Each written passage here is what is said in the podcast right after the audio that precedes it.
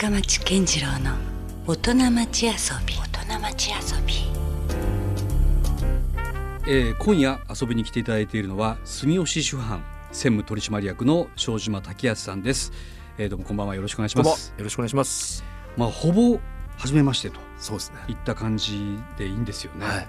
どうもなんかあのパーティーだったりとかいろんな場であの出会ったりすれ違ったりみたいな、はい。そんなことはあのどうもあったみたいですけど、まあ、狭い福岡なんでね。そうですね。うん。まあ、改めてこれを機によろしくお願いよろしくおします願いします。といった感じなんですけどこの住吉主犯という会社は今年40周年という。そうですね。住吉住吉主犯自体はまあ40周年という感じで、あということはもっとその母体から言うと長い歴史があるんですか？そうです。もともと僕の今その、えー父がまうん。あ社長なんですけど、はい。まあじいさんが、う庄島主犯っていう卸問屋をまあ糸島前原の方で、あやってあそれがまずそもそものスタートですスタートですね。うん。で。そっちの庄島主犯の卸の方は、はい。えーまあ親父の兄貴が継いで、うーん。でまあその、まあ、同じ兄弟兄弟が同じ会社にいるとまあいいことも悪いこともあるんで、ちょうどその住吉にあるすもともと今住吉湾がある場所にはい。小売りの酒屋さんがあったんですけど、うん。まあ、そこが辞めるということで、まあそのえーその権利を買って、うん。まあ、そういう、まあ、その小売り出向じゃないですけど、はい。小売りの方に、まあえー次男の、まあ、うちの今の社長がスタートしたという感じ、はいでもそれってある意味兄弟でこうライバル関係にならないんですか？いや別々になるのそうそう。だから卸問屋なんで庄島市は酒屋さんに売るはいわけですね。うんうんで、えー、と庄島市は小売りなんで、まあ、卸から仕入れたものを売るという形なんで炭焼きがされてるそそうですそうです別のその、うん流通の順番が違うんです、はいなるほどね。えー、でそれでまあ住吉主犯としてはまあ40周年という。そうですねはいなるほど。これはでもあれですよね。なんか僕はあのねもちろん住吉主犯の会社自体の存在は存じ上げてましたけど、はい。いろいろこう資料を調べているとただのお酒の販売会社ではないというね。そういうやなんか資料がいろいろ出てきましたよ。っぱ酒屋ってずっと形が変わってきてて、やっぱ携帯はどんどん変わってるんですか？もともと作るのを、まあ、酒造りしてたところが、うん。作りをやめて、うん。まあ、他から仕入れて売るっていうところからスタートして、うん。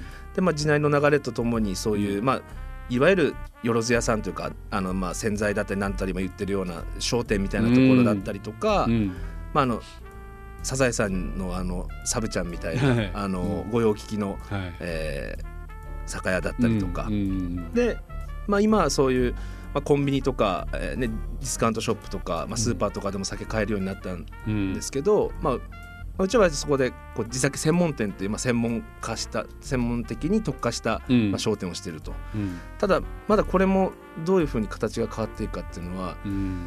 あのまだまだ変化していくと思ってるあので。ーなるほど。まだこうその社会のねニーズとかによってまたいはい、ろいろ変わ携帯が変わっていく可能性はあるという。そうですね。昔は確かにうちはなんか配達に来てくれてましたもんね。そうですよね。ねあのなんか木箱に入っはい。た一升瓶とか、あのビールとかもね。そうでもどんどん今そういうのは少なくなってるんでしょうねきっとね。そうです。だからもうやっぱりネットでね何でも。そうか。だからもうなんならこの町の酒屋さんとかじゃない全然離れてるところからあもう買ったりも当たり前になってるんですよね。だからまあ他の業種もそうかもしれないですけどやっぱりうん。実店舗の価値みたいな、うん。まあ、そこにしかないっていうのが、まあ、商品だけじゃなくて、まあ、はい体験だったり、まあ、哲学だったり、うんまあ、そういう価値をちゃんと表現できる実店舗にしないと、うんまあ、今後はないなというところで、うんまあ、じゃあその地酒専門店だから、まあ、商品を、ね、日本全国から集めて棚に並べとけばいいやっていう時代はもう終終わった。かなと。じゃあ今の住吉主犯としての携帯はどんな感じになってるんですか？だうちは今一番こう取り組んでる真っ最中なのが、うん。まあ、お客様のこうニーズに対して店舗をうん持つっていうことで、まあ実店舗は一応。あ、ありますあります。うん。で、えーっとまあ、例えばまあ本店ってまあいろんなお酒がずらっと並んでるんですけど、トヨタでいうと、うん。要はレクサスとカローラが一緒に売ってあるみたいな状況なわけですよ。全然違うんだよね。違うのね。うん。でもやっぱり一升瓶でに、ね、1500円2000円の酒から、うん。やっぱり2万3万の酒がずらっとあるのが、うん。まあ、いわゆる地酒専門店のこれまでの図で。まあ、うち本店ももちろんそうなってるんですけど、やっぱりね、カローラとレクサスってやっぱ必要とうん。されるうん。人も違うしシチュエーションも違うしもちろん金額も違うんで、うん。まあ、もうちょっとその実店舗としてうん。しっかりお客さんにも襟抜いたものをこう提案できるような、うん。えーまあ、店舗を持ちたいなというので、まあ、まず最初に出したのが博多駅の中にあるんですけど、はい。まあ、博多駅の中は、えーやっぱりお土産だったり、うん。手土産だったり、うん。でまあ、もちろんその九州の玄関口っていうこともあるんで、まあ、九州の代表するいろんなはい。地酒だったりとか、まあ、もう九州の酒と食うん。だけの、まあ、店舗にして、うん。まあ、なおかつその手土産とかそういう、うん人に贈り物として買ってくださる方が多いので、うんまあ、その、まあ、価格で価格だったりグレードだったりをまあうん。少し上げて、まあ、だからトヨタでいうとそのクラウンとかアルファやベル、うん。あのアルファードベルファイアみたいはいなはい。位置づけで、うんで、えーまあ、こ今度はあの東京ミッドタウンうん。日比谷に。うんねなんか東京にも出店されてるというそうなんです。よね、はい、また全然違うでしょ？そのバックグラウンドがね。だからそこはもう、うん。あの、まあ、九州の酒屋なんで九州のものは多いんですけど、うんただ別にそのミッドタウンで九州を求めてくる人はさほどいないと思うんでそうですね。まあ、全国から入り抜いたものを、うん。えーまあ、販売する。うん。なおかつとにかく、まあ、ハイクオリティ。うん。要は高額っていうよりも何ですかねあの本当に高品質というか、うん。あの高級というかですね、うん。ちゃんと中身の伴った、えーまあある程度単価の高いものだけを、まあ、置いてる、まあ、要はレクレクサス売り場みたいななるほど。はい。ものをこう作って、まあ酒のセレクトショップじゃないですけど。はい、だからもう本当にミッドタウンは、まあ、いろんな味わいのタイプのお酒があるんですけど、うん。もう僕はお客さんに言うのは、うん。もう目つぶって選んでもらっていいですよって、どういうことですか？はい、だから例えばすごいフレッシュなお酒の味のうん。タイプが好きな人でも、うん。まあ、すごく熟成したお酒をね、うん選んでもうん。説得力があるぐらいのうん。品質の高いものだけなんで、うん。その好みに合わせてじゃなくて、まあ、どれを選んでもらっても説得力のある、うん。えー商品ですと。はい、でまあなおかつそのやっぱり今ってその原料の安心安全だったりとか、あそれもありますよね。まあそういうこともあるんで、まあ、そういうのも全てこうちゃんと明確に明確にある、うん。してあるもの、えーまあ、農家さんとの取り組みだったり、ん。まあ、そういうことからしっかりしてる、まあ、作り手の、まあ、うん商品だけを置いてるんで、うん。とにかくこう入り抜きましたね。ということはもう言い方変えれば外れなしと。もう外れなしですね。もうその初心者であろうが、はい。もう散々今までお酒をはい。たしなんできた人にとってもはい。誰もが満足するともうそのぐらいの説得力があるものしか。そんなやっぱオールマイティってやっぱあるもんなんですねお酒の世界って。だから。なかなかねちょっとほらこう好みもそこには多分あるだろうし、はい、難しそうですけどね。そうですね。口に言うのは安いけど。そうですね、うん。ただやっぱりこう本物の持ってるその説得力ってやっぱ好みとかを超えるものだと思うんですよね。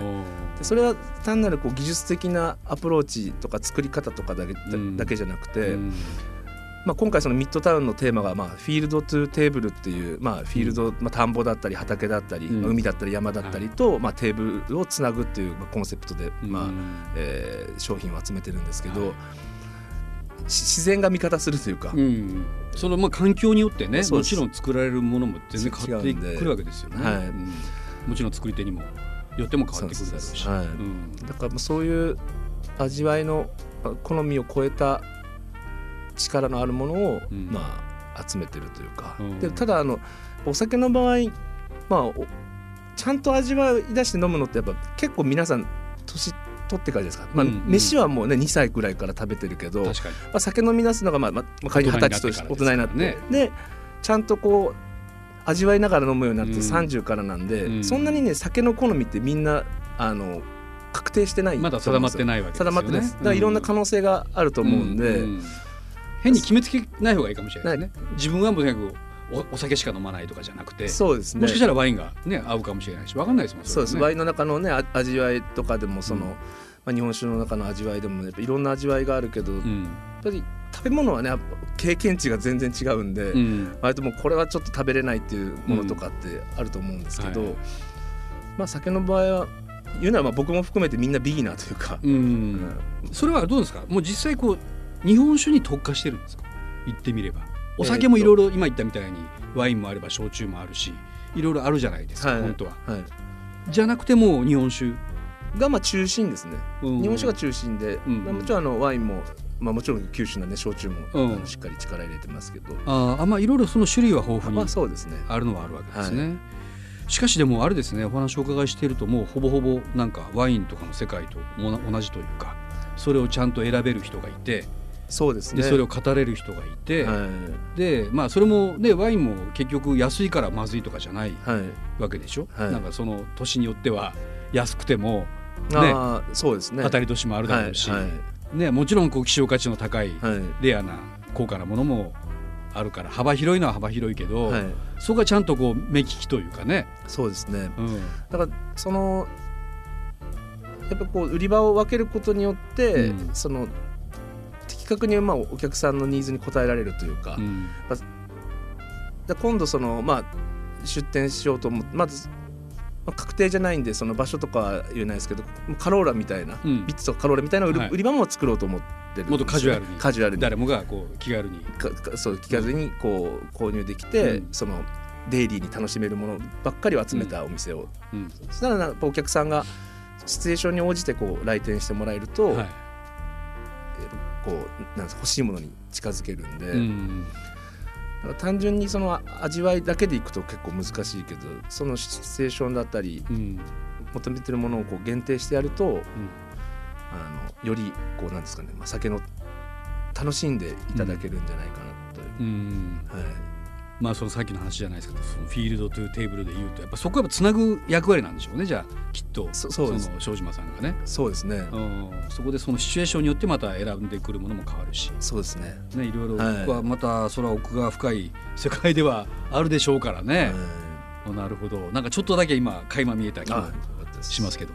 そもそも、まあ、40周年というね節目ではあるんですけど、はい。これはあの家業を継ぐ何かタイミングっていうのはあったんですか？そうですね。まあもともとずっと高校生からそうん。の、まあ音楽をやってて、あそうなんですね、はい。うん。でまあ。でそれもプロになりたいぐらいな？目指してるぐらいいやもう全然あの遊びの、まあ遊びのレベル。レベルでですね。まあただまあ自分で、うん。まあ曲作ってうん。みんなでアレンジ作って、うん。まあ演奏してライブするのが楽しかったっていうあでもオリジナルををちゃんとやってたんですね。なるほど、野心はなかったですね。あ僕あの快楽のためにやってたというか、まあ楽しいという。楽しいというね。まあ、それもいいですもんね、はい。音楽の楽しみ方としては。でうん。まあえっと22ぐらいの時にあの東京に、うん。その当時の福岡でやってたバンドのメンバーと上京して、うんういん野心あるじゃないですか。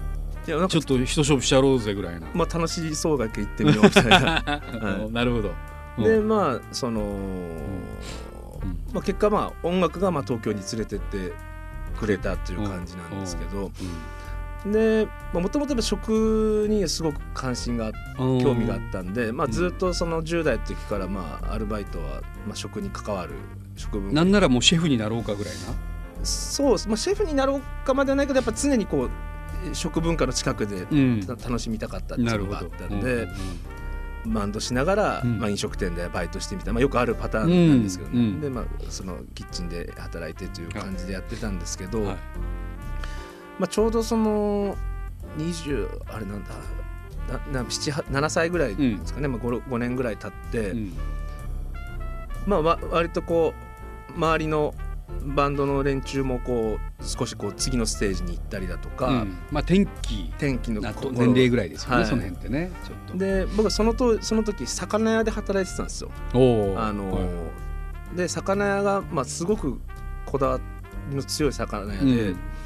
まあ、東京で、まあ、築地市場って今有名ですけど、はそう築地に行かずに、まあえー毎朝2時間ぐらいかけて小田原っていう、うん。その相模湾の小田原に仕入れに行って、うんでそこでおで朝どれの、まあ、ピンのものを仕入れて、うん。都内の星付きのレストランとかにおろしていくみたいな直接下ろしていくっていう、まあ、その社長と先輩とまあ僕だけのこう、まあ、すごいニッチなというかまあ、本当に、ねあのピンポイントでやってるうん。うん魚屋で、うん。まあ、働いてたんですけど、うん。まあ、それがまあ、まあまあ、にたった2年なんですけどかなりまあ今のその、まあ、商売には役に立ってですね。でまあそう魚屋の先輩とその飲食店さんとのやり取りとか見ると、まあ、とにかくまあ超プロフェッショナルの横にずっとついて、うん。こうやった時に、うん。まあ、ちょうどね年頃もまあそういう血みたいなものをこう感じ出して、うん。だでまあそのプロの仕事を見てでも自分には何が得意かなっていうこれからどうやって生きていこうとかなとか、でまあ、その当時僕バンドでみんなで飲んでるけど、ん。もう僕の周りの連中はもう最初はもうウーロンハイだったり、うん。レモンサワーとか飲んでる連中もみんなあの缶酒ばっか飲むんですね。うん。影響で、影響で。うん。だから俺やっぱ酒進めるのが得意やなと、うん。でまあなんかこう考えてみたら実家もそんな仕事してるし。実家も魚屋あさまあ酒屋だし、うんまあそろそろちょっとやろっかなみたいな、うん。だからもともと酒屋継ぎたくなかったわけでもないし、うん。まあ都合って決めてたわけでもないんですけど、まあそのこうずっとまあやりたいこと楽しいことをまあ見つけて実践していく延長にうん。まああったっていう感じそのですね。当時の親御さんはどんな感じだったんでしょうね。なんかね、まついて欲しかったのか。うん欲しかったみたいですけど、うんまあまあその人の言うことは聞けないんで、うん 自分のやりたいこと優先うんではいそんないきなりお前やるやりたいって言ってもそんな受け皿がないぜとかそんな感じじゃなかったそんな感じじゃなかったですね。はい、あ、うんああようやくありがとうありがとうとかまあようやく来たかとうん来たかじゃあ頼むぞみたいな感じですかね。うはんなるほどね。でそれで何気にっていうかまあ自然と家業に入っていくみたいな。い。そうですね。うんはい。一番いい形ですよね。なんか無理やりもうねお前は後継ぎなんだからみたいな、はい。まあそうはなかったですね。決められてるわけでもなく、はい。はい。あくまでも自分の意思でそうですね。しかもその与えられてるっていうかその環境もそういうバックグラウンドがあるところにすんなりと、そうですね。なんか自然自然にこう戻った感じですね。うんはい。でもなんかあれじゃないですかそのそれまで家でや家がやってたことと、まあ、自分がいろんなまた経験を持ってねはい。あの帰ってきてやっぱちょっとギャップはあるでしょ？そこに。そうただなんかまあ、うん。その本当にタイミングが良かったのが、まあ、社長うん。自体もそのまあ年をそんなに取ってもある程度取って、うん。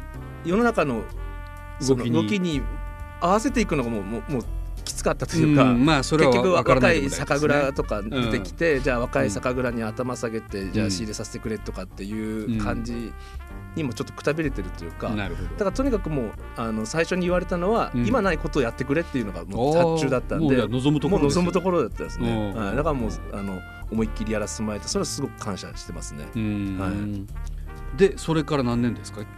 もうちょっと多分ね、えーもう少しで 10, 10年目ぐらいですかね。はないど。どうですか？この10年間振り返ってみて。そうですね。だからいろんなことにチャレンジできたんですけど、うん。まだまだ遅えなというかちょっとここから10年は5倍ぐらいのスピードでやっぱりいろんなことチャレンジしていかなきゃなという。なんかどんどんやっぱ日に日が過ぎてきますもんね。ね。うん。だからなんかその今この10年はなんか僕の中ではこううん。準備期間じゃないですけど、うんうん。まあ、自分のまあ足腰というか、うん。こう、まあ、哲学もだったり思想もそうですけど、うんまあ、よ本当の意味で世の中にこう、うんあの通っていくそういう酒の文化っていうものをこう食の文化っていうものをうん投げかけていくための準備期間準備期間っていう感じですね。じゃあここからがまあある意味スタートそうですそうです。はいそ。んなじゃあ今タイミングなんですね。そうですね。なるほどいやなんかね、あのー資料を拝見してますと、まあ、もちろんその主犯業務が中心とは思うんですけども、はいまあ、あの一風堂さんとコラボやったりとか、はい。えそれからそれこそ飲食お店もそうですね。関わってたりとか、そうですね。いろいろあってるみたいですけどなんかちょっと教えてもらっていいですか？そういう代表的ななんかそうですね。今まあお店業のまああのーまあ食堂セゾン通り高宮のまあフレンチレストランを、はいあのー経営させてもらってるんですけど、うん。まあこれはもうあのまあ飲食店がしたかったっていうよりももともとセゾン通りって呼子にあったんですね。えっと佐賀の。はいあのですね、呼子にあって、うん。でまあシェフが今もう60ああになるかそのぐらい年なんですね、うん。で僕はふ福岡に帰ってきて、うん。あのーそのセゾン通りにうん。とある方に連れて行っていただいて、はい。もう本当にもう感動して、なるほもうあの食に対する価値観というか、うんうん。もう意識っていうか、まあ、料理っていうもののその、なんですかね、やっぱりいもう全てがこううん。更新されたというか上書きされたんですよね。でやっぱそこからそのシェフの、あのまあ、お店にやっぱ通って、でもうランチ食べて、まかない一緒に食べて、でディナー食べて、そのままシェフに泊まるみたいな。えそんなどっぷりハマって？どっぷりハマってたんですよね。で、まあ、いろんなこうイベント日本酒のとそのフレンチのイベントだったりとか、まあ、そういう取り組みもずっとさせてもらってて、でまあある時に、まあ、シェフがまあご多分55、6の時だと思うんですけど、まあ、3年目なんで。シェフいつまで料理されるんですかって聞いたら「それ一生するたい」っていう話で、でやっぱセゾンドールはその呼子にあるんで、こうものすごい行きにくいわけですよ、車で行ったら飲めないし。あーなるほど、はい、で交通機関、あの公共の交通機関でもものすごくもうなんかバスとか乗ってもう何時間かけて行かなきゃいけないんで大体来てるお客様って例えば運転手のがいる方だったりとかあの誰かが誰かがドライバーがついていてたりとか、ね、まあそういうあとはまあ飲まない人だったりとか,、まあ、かその本当セゾンドールの熱狂熱烈なファンが行く場所だったんですね。うん、ただ俺はもうそのシェシェフの料理にあの感動した、うん、あの感激を、うん、あの料理に対する価値観のこう変化を、あのー、もっとたくさんの人に味わってもらいたいと。で僕は料理人じゃないんで、シェフの料理を引き継ぐことできないわけですよ。ただお店を作ることで、うん、その例えば福岡に、まあ、福岡に移転してきてもらったらそこに来たお客さんの記憶だったりとか、うん、まあ、博多にいる若い料理人たちだったりとか、うん、まあ、クリエイターとか、もっと数多くの人にシェフの料理の美学とか哲学とか触れることがそれそれで残していくことができるって、それで、まあ、シェフに、まあ、10年後15年後でもいいけど、うん、まあ、あの時にセゾンドールが福岡に移転してきて、うん、ちょっと福岡の食の流れが一つ新しいものができたねと言ってもらえるような味噌作ってもらえませんかと、まあ、お願いして、で来てもらったんですね。はい、それはもう結構二つ返事で OK まあ感じだったんですか？そうですね。だからそれまでねシェフもいろんな方から誘われて、うん、まあ、もうその呼子にある時はもう海の目の前にしたこうレストランだったんで、うん、シェフとしてはまあそこやっぱりものすごく居心地がいいし、うん、ここでやりたいっていうのでずっとお断りされてたみたいなんですけど、うん、まあこう、まあ、僕もお願い聞いていただいて、でそこからまあプロジェクト的にというか、まあ、そのじゃあそのシェフの料理を最高に楽しむための、だ設計はあのまあ、この人にも二つ又さんっつってあの鈴掛さんと二つ又さん。にしてもらったりとかで、はい、器だったりその壁の当番だったりは唐津焼の村山健太郎さんに焼いてもらおうとか。結構こだわりのお店なんですねそういうこうなんかチームで作ったというか、うん、若い人若いクリエイターたちで、うん、まあ、そのシェフの、えー、が料理の生きる店をまあ作ったっていう感じですね。だからなんかまあ飲食店したくてやったっていうよりはもうとにかくシェフの料理を惚れ込んで、はい、もうたくさんの一人でも多くの人に感じていただきたくてっていう、ね、まあもちろんねそのお酒とレストランっていうのはもちろん親和性も高いと思うし、はい、全然その違和感ないんですけどでもやっぱりどっか似て非なるというかねそうです、ね、お酒を販売することと、レストランを経営することっても全然違ったりするじゃないですか、ね。はい、その辺は全然あれですか？普通にスムーズにやってこれてる感じそうですね。だからもう実際店のそのなんていうんですか店自体はもうシェフのお店として、うん、もう別に口出しすることもないし、うんうん、僕はもうその食べ行って美味しい美味しいって感動するだけで、うんうん、あのまあ、シェフのお店としてやっていただいてるんで、うんはい。うん、ただまあその店を作ったっていうだけステージを作らせてもらって、あのまあ本当日々本当にクリエイティブな人なんで、もういまだに毎日その新しい料理が生まれていくんですね。そうなんですね。俺今までのこうキャリアにはもうあまりこう頼ってないというだからもうあの自分に満足してるの見たことないですね。はい、なるほど、うん、素晴らしいシェフです。まあそんな意味じゃじゃあその庄島さんにとっての、はい、まあその仕事のモットーというかそういうところでもかなりこのセゾンドールのシェフの影響が出てるわけですか？そうですね。うん、やっぱりそのそういうこだわりって何かあります？庄島さん独自の。僕自身のこだわりはなんですかね。まあその一応会社一応というか、まあ、会社の、まあ、理念が「先に笑う人生」っていう。あ先に笑う人生。っていうのが、まあ、これもあの、うん、僕は堺に戻る前に、うん、東京で考えってた名前なんですけど、まあ、理理念なんですけど先には自分が生み出した理念なんですそうですそうですそうです。でなんかあのもうまだ東京いる時に親父から電話かかってきて、うん、酒のイベントするからなんかタイトル考えてくれって言われて、じゃあいつまで考えりゃいいとしたらもう3時間後みたいな、えらい無茶ぶり。無茶ぶりで、うん、まあ、でもどうしようかなと思って、うんうん、まあだからでも先に笑う人生っていうのは、まあ、社長が作ってきた住吉さんを見て、やっぱりこう思った感じた、まあ理念なんですけど、まあ、結局そのそれが最初はまああの会社の、まあ、一イベントだったんですけども、今となってはもうそれがこう全ての理念というかあのになってこうなんか自分で考えたものをまあ引き継ぎ引き継いだという感じというかですね。なるほどね。やっぱりその笑うってことがすごく重要なとこですそうですね、うん、なんかあの常に前向きでいるというか、うん、まああの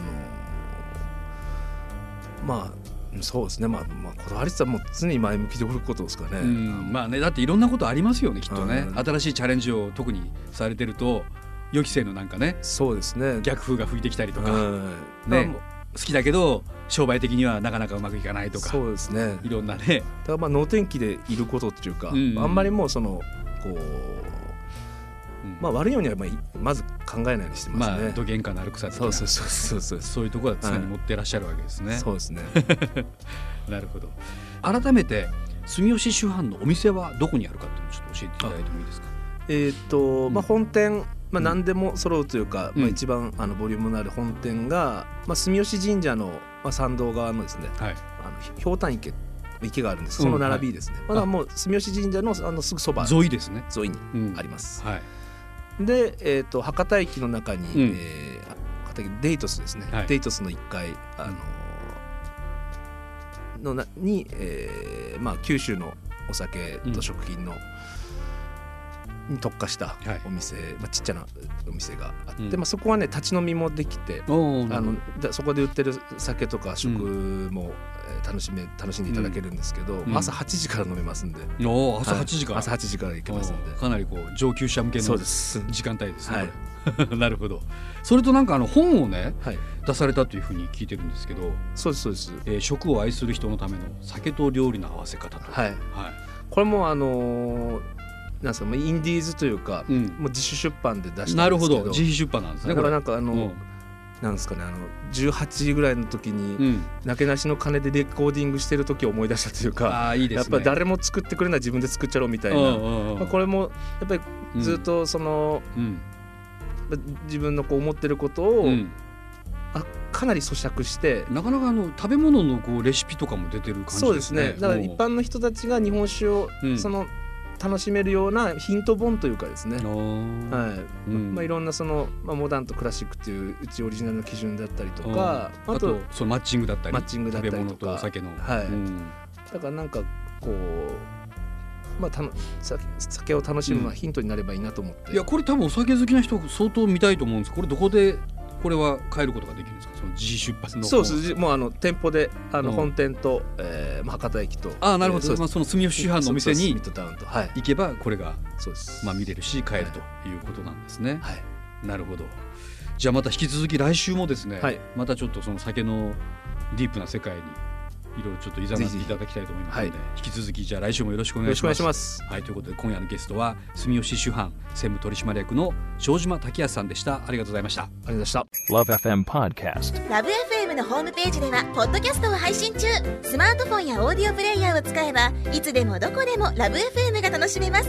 LoveFM.co.jp にアクセスしてくださいね。LoveFM Podcast。